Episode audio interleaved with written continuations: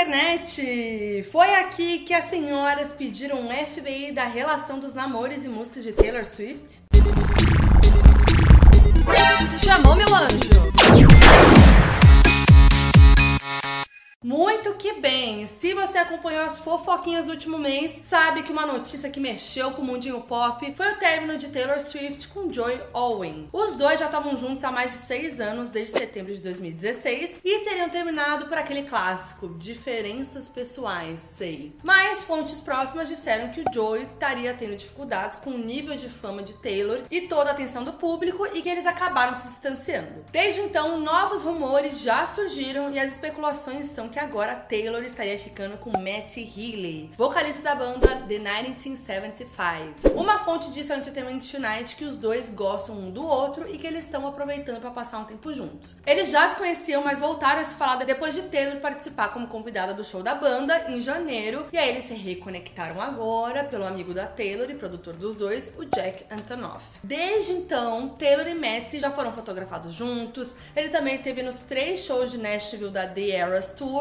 depois que gravei o vídeo, Matt foi visto no show da Filadélfia curtindo com o pai e o irmão de Taylor. E tem até um vídeo rolando aí que compara eles dois falando a mesma frase nos seus respectivos shows. Pode ser uma grande fic, eles estão zoando com a nossa cara. Pode ser um feat, ou pode ser um namoro mesmo, que a gente sabe que os dois são emocionados, né? Mas papo pro outro vídeo. Porque, como a gente sabe, os relacionamentos da Taylor fazem parte da história dela na mídia e também na sua carreira, né? Já que muitos deles a gente só sabe os detalhes por conta das próprias músicas da Taylor. Então eu achei justo, vocês pediram muito também lá no vídeo, né, das eras da Taylor, relembrar essa trajetória agora e analisar como esses relacionamentos acabaram influenciando cada álbum de Taylor Swift. Lembrando, né, que muita coisa é teoria, a gente fica lá vasculhando as letras, né? As letras da Taylor são basicamente um diário, muita coisa ela já confirmou também, mas muita coisa não. E a gente só vai pescando ali as referências, né, bem claras das músicas. Então é isso, né, gente? Muita coisa pode ser fique, mas a gente vai especulando. Porque a Taylor bota as letras pra gente fazer isso mesmo que a gente sabe. Então, cata a pipoquinha e vem comigo. E não é só de relacionamento famoso que vive Taylor, tá? O seu primeiro grande amor que o público teve contato foi um garoto chamado Drew Dunlap, que a Taylor namorou quando estava no primeiro ano do ensino médio e ele já estava quase saindo da escola. Foi para ele que ela escreveu o primeiro single da carreira, Teen McGraw, que ela lamenta que ele ia pra faculdade, longe dela, né? E fala para ele lembrar dela quando escutar Teen McGraw.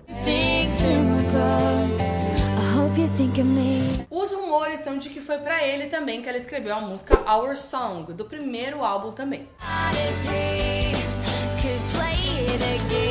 Mas não é esse drill que ela menciona em Teardrops on My Guitar. Nessa ela fala sobre um grande amigo por quem era apaixonada, mas ele era apaixonado por outra menina. E ela nunca teve coragem de contar os sentimentos para ele. Eu amo que ela joga os nomes assim dos boys na roda mesmo, não tá nem aí. Logo no primeiro verso de Teardrops, ela canta: Drill, olha para mim, eu finjo um sorriso para que ele não veja. Drew looks. Assim, ela nunca ficou com esse Drill, apesar de eles terem estudado juntos em 2004. Aí a música foi lançada e, teoricamente, ele teria tentado falar com a Taylor depois e não teve resposta. Bom, tiveram mais alguns caras aí aleatórios que ela acabou ficando, ou saindo, ou só teve um crush nesse meio tempo, como por exemplo o Stephen Liles, da dupla country Love and Theft, que abriu alguns shows da Taylor. Foi para ele que ela escreveu Hey Stephen, do Fearless. Hey, quando o álbum foi lançado, ela contou que mandou uma mensagem para ele que apenas dizia: Ei, faixa 4. Mas eles nunca tiveram nada. Mas o grande nome que realmente deixou todo mundo comentando sobre os relacionamentos pela primeira vez foi Joey Jonas. Eles conheceram em 2008 durante a Burning Up Tour dos Jonas, em que a Taylor fez algumas participações especiais para cantar Should We Said No. E aí, naquela época, os dois começaram a sair e ficaram juntos por cerca de quatro meses. E o relacionamento bombou muito porque Taylor contou no programa da Ellen DeGeneres que ele terminou com ela em uma ligação telefônica que durou 27 segundos. E ela também contou que no Fearless tinha uma música sobre ele que ela colocou de última hora, a Forever and Always. Sim, gente, ela falou assim, ó, em todas as letras no programa que tinha escrito sobre ele. Dá pra acreditar que a mesma Taylor de hoje, super privada em relação à vida pessoal, que fica viajando por malas, eu adoro lembrar essa história, todo vídeo da Taylor. E Forever and Always, como ela diz, é bem irônica. Eu passei do ponto? Disse algo muito honesto que fez você sair correndo e se esconder como um menininho assustado? Chatão, hein, Joy? E acabou que essa foi a única música sobre Joy que entrou no Fearless por uma questão de tempo mesmo. Mas no Fearless Taylor's Version, a Taylor colocou outra música sobre o relacionamento que não tinha dado tempo de colocar na época, que é a Mr. Perfectly Fine, que ela fala sobre ele ter superado tão rápido, né, e já partido para próxima enquanto ela ainda sofria. E as coisas não pararam no Fearless, mas também foram pro Speak Now, que tem duas músicas bem diferentes sobre o relacionamento. A primeira é Last Kiss, uma música do término bem triste, assim, né? Em que a Taylor lamenta sobre o último beijo deles. Detalhe que essa música tem 27 segundos de intro, mesmo tempo da ligação que o Joey terminou com ela, né? Forever the name on my lips. Ela cita a data 9 de julho, quando eles ainda estavam juntos, e que inclusive ela usou de base ali para lançar o Speak Now Taylor's Version, que vem dia 7 de julho. Vem aí! Mas o Speak Now, a ideia é a Taylor falar tudo que vem na cabeça na hora. Então, também tem a polêmica faixa Better Than Revenge, que ela escreveu para Camila Belli, que começou a namorar o Joey semanas depois do término dos dois. A sororidade foi com Deus, né? Ela deixa claro que é sobre a Camila, porque cita atriz na música, que é a profissão dela, né, e tal. Ela não é santa, ela não é quem você pensa ela é uma atriz, ela é mais conhecida pelas coisas que faz no colchão. Tô curiosa pra ver como vai ficar essa música aí, né? No Speak Now Taylor's Version. Vamos ver. Aqui vale falar que o Joey também falou sobre o término com a Taylor numa música chamada Much Better dos Jonas Brothers, em que ele falava: Eu tenho uma reputação de partir corações, agora eu cansei de super estrelas e todas as lágrimas no violão dela. Óbvio, uma referência à faixa da Taylor Teardrops on My Guitar. E na música ele continua, mas agora eu vejo tudo que eu sempre precisei é a garota na minha frente. Ela é muito melhor. E aí, em Better Than Revenge, a Taylor termina falando: Vamos ouvir o aplauso, vai lá, mostre o quanto você é muito melhor. Gente, eu amo uma treta em forma de música. Mas essa história teve um plot twist, né? Joy namorou Gigi Hadid em 2015 e a Gigi é uma das melhores amigas da Taylor e por isso eles acabaram se reaproximando e fazendo as pazes, né? Depois ele terminou com a Gigi, mas logo emendou no relacionamento com a Sophie Turner, de quem a Taylor era muito fã e vice-versa. Eis que rolou o pedido de desculpas particular e público dos dois, tá? We laugh about it now. Taylor's moved on and it, it feels nice and we're all friends. It's, it's all good. E agora eles são próximos. Tanto é que em Invisible String do Folklore, a Taylor relembra relacionamentos passados e faz uma referência ao Joey, que tinha acabado de ter a primeira filha. Ela diz assim: Frio era o aço do meu machado para destruir os caras que partiram meu coração. Agora eu mando presentes para os filhos deles. Olha só. Now I send their babies presents. E aí o Jonas Brothers fez um show recentemente revisitando todos os álbuns e na hora de cantar Much Better, o Joey trocou as frases. Agora eu cansei de super estrelas pra agora eu estou bem com super estrelas. Gente, nada como a maturidade, não é mesmo? Agora vamos para ele, o boy de um dos chips preferidos da fanbase e considerado o melhor ex de Taylor Swift até hoje, Taylor Lautner. Os dois se conheceram nas gravações do filme Idas e Vindas do Amor em 2009. E como eles interpretavam um casal, a química rolou na vida real também. E aí eles tiveram um namoro bem fofo, assim, bem de filme mesmo. Inclusive eles namoraram na época que o Kanye West interrompeu o discurso da Taylor no VMA e o Taylor deu todo o apoio para ela. Mas a Taylor Taylor terminou com ele em dezembro daquele ano. Como a gente sabe disso? Porque ela escreveu uma música chamada Back to December, do Speak Now, que falava justamente sobre se arrepender de ter feito isso. E as evidências ao Taylor são claras. A Taylor escondeu uma mensagem secreta no encarte do CD nessa música que dizia Tay. E na letra ela fala: Quando você me segurou nos seus braços naquela noite de setembro, a primeira que você me viu chorar, em referência à situação com Kanye. First time you ever saw Depois também quando ela fala, quando seu aniversário passou e eu não liguei, porque ele faz aniversário em fevereiro, que teria sido pouco tempo depois do término. E claro, tem um momento em que ela diz: Eu sinto falta da sua pele bronzeada e do seu sorriso doce. Não tem outro, né? A boa notícia é que o Taylor superou e encontrou outra Taylor. Ele se casou com Taylor Dom em novembro de 2022 e agora os dois se chamam Taylor Lautner. Gente, é muito boa essa história. E do preferido da fanbase, vamos a um dos boys mais odiados pela fanbase, John Mayer. Pode entrar, meu anjo. Eles conheceram em 2009 após gravarem a música Half of My Heart juntos. E aí o namoro começou. Detalhe, a Taylor tinha 19 anos e o John tinha 31. Isso já dá o tom ali do relacionamento. E ninguém sabe muito bem como terminou, mas Taylor parece que não ficou nada feliz, né? Nas músicas que vieram em seguida, ela desabafou sobre ele ignorar e menosprezar ela e por fazer joguinhos no relacionamento. E com o John não teve pazes, nem música lamentando o fim, foi só porrada mesmo. Por isso, o pessoal tá brincando ali para ele se preparar pro Speak Now Taylor's Version, né? Porque acho que vem mais coisa aí, né, amores? Mas o que a gente tem começa por uma música literalmente chamada Dear John. A gata jogando o nome dos gente, toda hora na roda. Detalhe que tem quase 7 minutos essa música, tá? A Blow. Na letra, ela parece descrever quase um relacionamento abusivo. Longas eram as noites em que meus dias eram cercados por você. Contava os meus passos e rezava para as coisas não darem errado de noite. Minha mãe me acusou de perder a cabeça, mas eu jurei que estava bem. E ela até fala sobre a idade. Querido John, agora eu vejo que era errado. Você não acha que 19 é muito jovem para enganar com seus jogos sombrios quando eu te amava tanto? E no álbum também tem The Story of Us, que conta a vez em que eles se reencontraram depois do término e o John meio que fingiu que ela não existia, pelo que parece na música, né?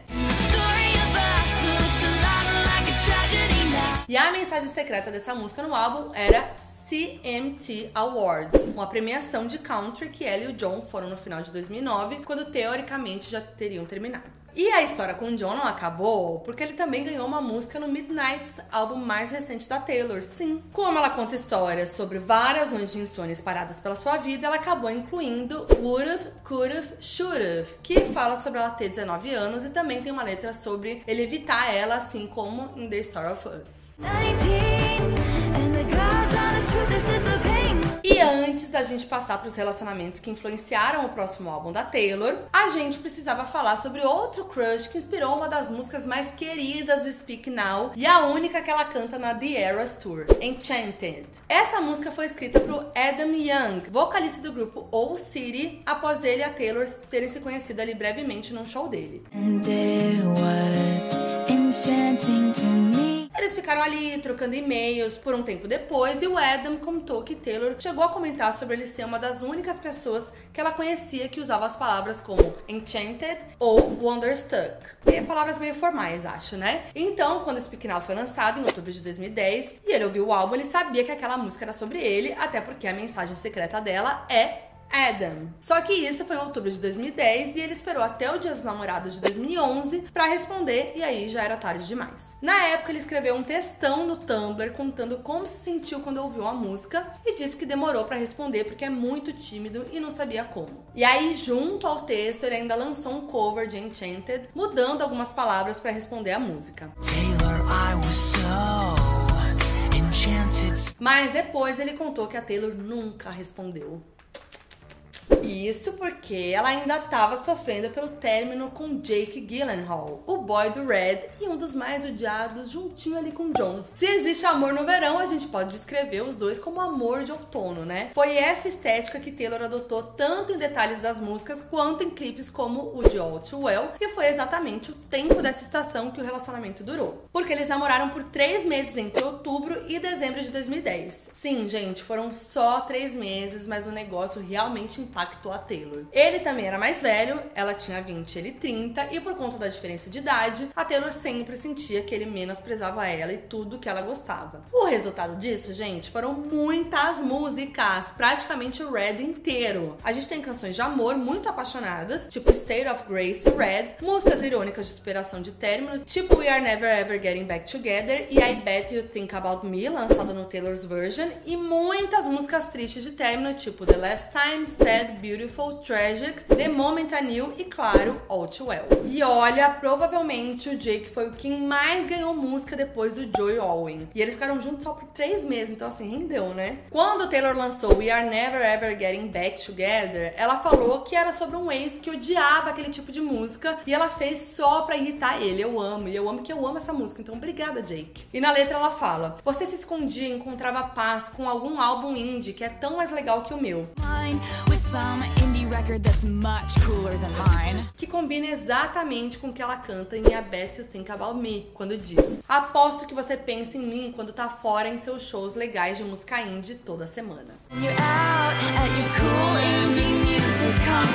Em State of Grace, ela fala sobre os dois terem signos de fogo, já que os dois são de Sagitário e olhos azuis. Em The Moment I Knew e também na versão de 10 minutos de All Too Well, ela relembra um dos momentos decisivos que ela percebeu que o relacionamento ia acabar quando ele não apareceu na festa de 21 anos dela em dezembro de 2010. E claro, em All Well, ela fala sobre ele ter menosprezado a idade dela e depois ter continuado a namorar mulheres mais novas e do clássico cachecol que ela deixou na casa da irmã dele. A Taylor achou um jeitinho de recomeçar depois desse término. No começo de 2012, ela conheceu Conor Kennedy. Sim, filho de Robert F. Kennedy e sobrinho neto do ex-presidente americano John Kennedy. E, claro, atual namorado de Julia B. Eu amo como o mundo dá voltas. Bom, os dois tiveram um amor de verão que acabou porque Connor precisou voltar para as aulas em agosto. Mas deu tempo de render músicas importantes ainda no Red, que principalmente mostravam o contraste ali da nova relação tranquila de quando, né, era com o Jake. Em Begin Again, a Taylor conta sobre ficar chocada em encontrar alguém que não quer se provar o tempo inteiro e realmente escuta ela e finalmente entende que pode recomeçar. Ela diz: "Eu acho estranho você me achar engraçada porque ele nunca achou. Eu passei os últimos oito meses vezes achando que tudo que o amor fazia era partir e queimar e acabar. Mas numa quarta-feira, em um café, eu assisti recomeçar. Everything Has Changed também traz uma vibe parecida quando Taylor canta. Tudo que eu sei é que nós dissemos olá e seus olhos parecem voltar para casa. Tudo que eu sei é um simples nome, mas tudo mudou. Changed. E aí, depois de terminar com Connor, Taylor se aproximou no final de 2012 de Harry Styles. Outra relação que também foi intensa e rendeu muitas músicas. Agora a gente tem o 1989 quase inteiro sobre o Harry, mas sem músicas de término acusatórias e mais algo se lembrando de tudo que eles viveram. Os rumores são de que eles tiveram algo rápido no começo de 2012, antes do Connor, mas acabou não dando certo ali na época. Aí eles voltaram lá para outubro e teriam ficado juntos até janeiro de 2013. Isso é importante falar porque a New Your Trouble, que tá no Red, que foi lançado antes do namoro oficial dos dois, teria sido escrita sobre ele. E a Taylor meio que confirmou isso durante o Brit Awards de 2013, quando, ao falar sobre essa música, ela disse que era fácil acessar o sentimento quando a pessoa que a inspirou estava sentada bem na frente do palco assistindo. E quem estava na plateia, ele mesmo. Na música, ela fala sobre já saber que ele seria um problema antes mesmo de começar. Mas ela foi lá e voltou para ver se o problema era real mesmo. E no 1989 também temos músicas como Out of the Woods e, claro, Style pra ele, né? Em Style, mais uma vez, Taylor joga o nome na roda ali, né? Fazendo uns trocadilhos. Ela canta coisas como: Você tem aquele cabelo longo, penteado para trás, camiseta branca. O clássico look do Harry na época. You Já em Out of the Woods, ela relembra dos momentos especiais importantes de um relacionamento que acabou. E ela traz de volta o fato deles terem idas e vindas com olhando agora para dezembro passado, a gente foi construído para acabar e depois ficar juntos de novo.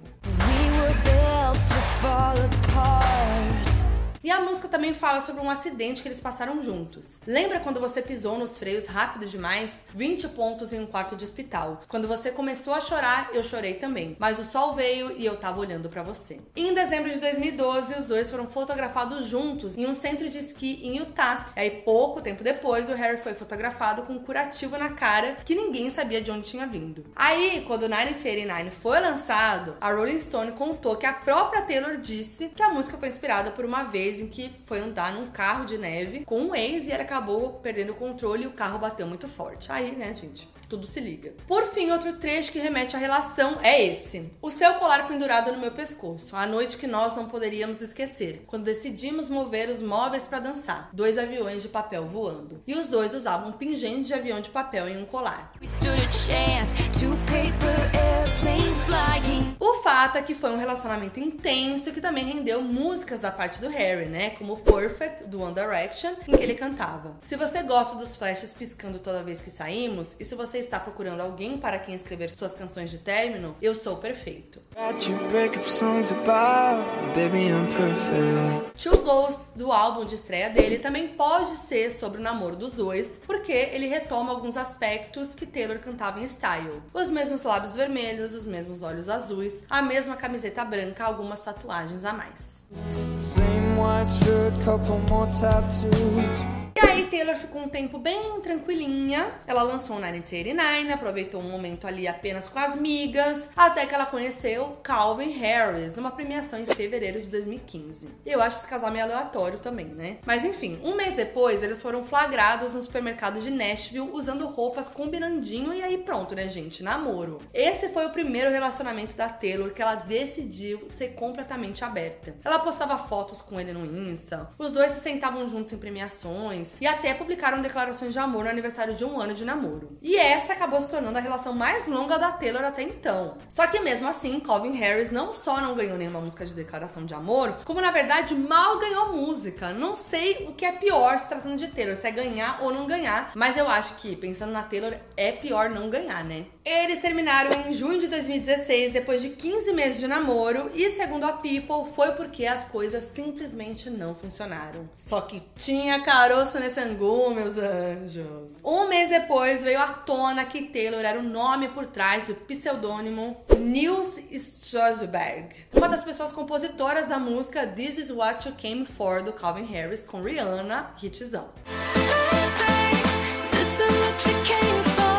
De acordo com o TMZ, Taylor escreveu a música e enviou pro Calvin. Os dois entraram num estúdio, gravaram uma versão demo com Taylor fazendo os vocais, mas concordaram em não lançar a parceria para que o relacionamento dos dois não atrapalhasse a música. Só que segundo o TMZ, Taylor ficou magoada com uma declaração de Calvin em um programa de rádio em que ele teria desdenhado da ideia de uma possível colaboração entre os dois enquanto eles ainda estavam juntos. E aí, esse teria sido um ponto crucial pro fim do relacionamento, e quando a notícia se espalhou, um representante de Taylor confirmou a autoria dela. Só que isso deixou o Calvin putaço e ele falou um monte no Twitter. Disse que ela queria deixar ele como vilão da história. Ele ainda cutucou a rivalidade que ela tinha até então com a Katy Perry quando disse: Eu sei que você já acabou a turnê e precisa de alguém novo para tentar enterrar como fez com a Kate, etc. Mas eu não sou esse cara, desculpa, não vou permitir isso. Gente! E aí, no Reputation, o Taylor até fez uma alusão a isso no clipe de Look What You Made Me Do, que aparece uma lápide com o nome do pseudônimo que ela usava. Ou seja,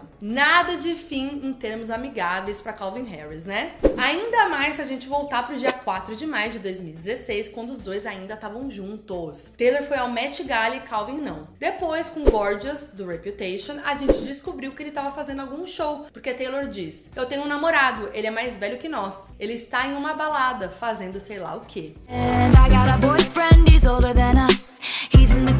Isso mostra que o relacionamento dele já estava desgastado e também mostra o momento em que Taylor conheceu o Joey Owen. Mas isso a gente só descobriu com o lançamento do Reputation em 2017. Porque naquela noite mesmo, todo mundo só conseguia falar de Taylor dançando muito com Tom Hiddleston. Lembra disso? Eis que o término de Taylor e Calvin é anunciado pela imprensa em 1 de junho e confirmado por eles no dia 3. E no dia 15, a Taylor já foi flagrada aos beijos com Tom numa praia próxima à casa dela em Rhode Island. E aí vem os rumores de traição que Taylor praticamente confirmou em duas músicas. A primeira é Getaway Car, do Reputation, em que ela fala sobre o fim do namoro com Tom, que rolou apenas três meses depois. Mas para explicar, ela relembra como começou. Os ternos eram pretos, as mentiras eram brancas, em tons de cinza à luz de velas. Eu queria deixá-lo, eu precisava de uma razão. Praticamente afirmando que ela ficou com Tom para poder terminar com Calvin, né? E depois, com metáforas, ela explica que terminou com ele da mesma forma para poder ficar com Joy Owen, que ela também conheceu no match. Você deveria saber que eu seria a primeira a ir embora. Pensa no lugar onde você me conheceu. Essa é para quem diz que a Taylor não assume que é tóxica às vezes, tá vendo?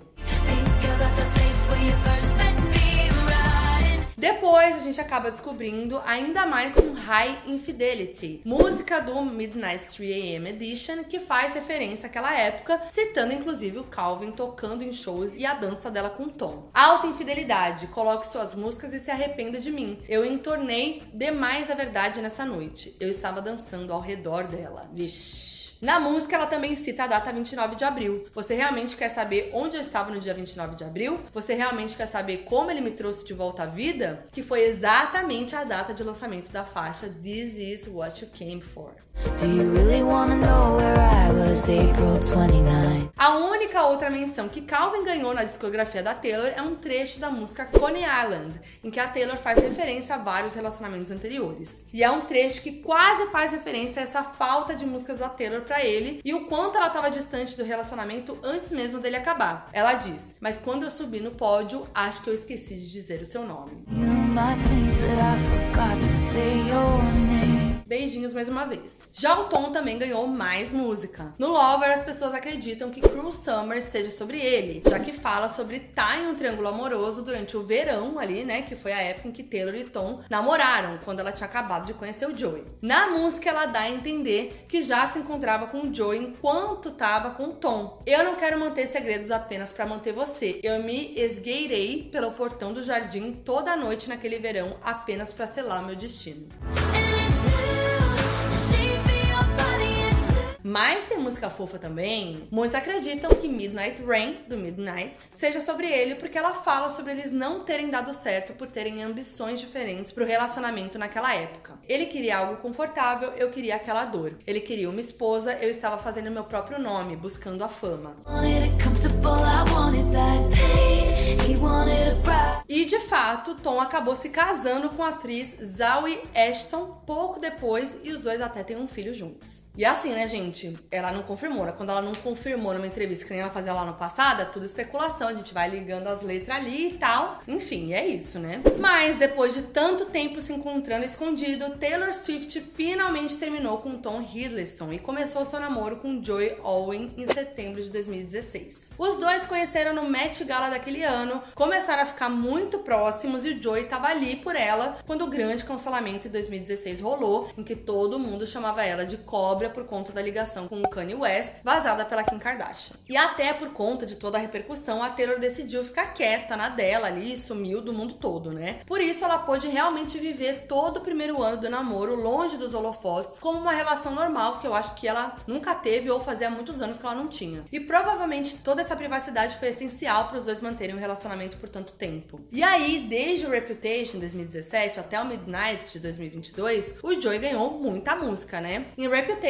músicas como Delicate, Gorgeous, King of My Heart, Call It What You Want e New Year's Day, ela exaltou o fato de ter encontrado esse amor de forma privada com algo que só os dois compartilhavam e deixava claro que ele tinha aceitado ela mesmo no momento em que sua reputação estava pior. Já em Lover era só declaração de amor. Ela comemorou três anos juntos em Lover, falou que casaria com ele em Paper Rings, afirmou que tinha encontrado o amor verdadeiro, que ela considera dourado em Daylight e, claro, exaltou o boy britânico britânico em London Boy. Mas também ela já mostrava que o namoro tinha suas provações, né, como todos, em Cornelia Street e Afterglow, que dizia: brigar com um amor verdadeiro é como lutar boxe sem luvas. Química até que exploda e não haja mais nós. Por que eu preciso partir o que eu amo tanto? Em Folklore, o amor ganhou mais um passo porque Joey não só ganhou músicas, como ainda participou da composição de duas outras, Exile e Betty. Taylor contou que flagrou ele tocando piano uma vez, gostou da melodia e eles decidiram testar a escrever juntos. E aí deu certo, né? Foi daí que saiu Champagne Problems, Coney Island e Evermore, do Evermore, e Sweet Nothing, do Midnights. Já sobre ele, a gente tinha grandes declarações de amor, né? Como Invisible String, do Folklore, que a Taylor canta como eles estavam ali destinados a se encontrar e ficar um com o outro. E é engraçado, porque essa música começou ali, né? Oficialmente na setlist da The Eras Tour. E aí, pouco tempo antes do término ser anunciado, a Taylor trocou por The One e só cantou Invisible String de novo uma vez em Nashville, porque ela menciona um parque da cidade na letra.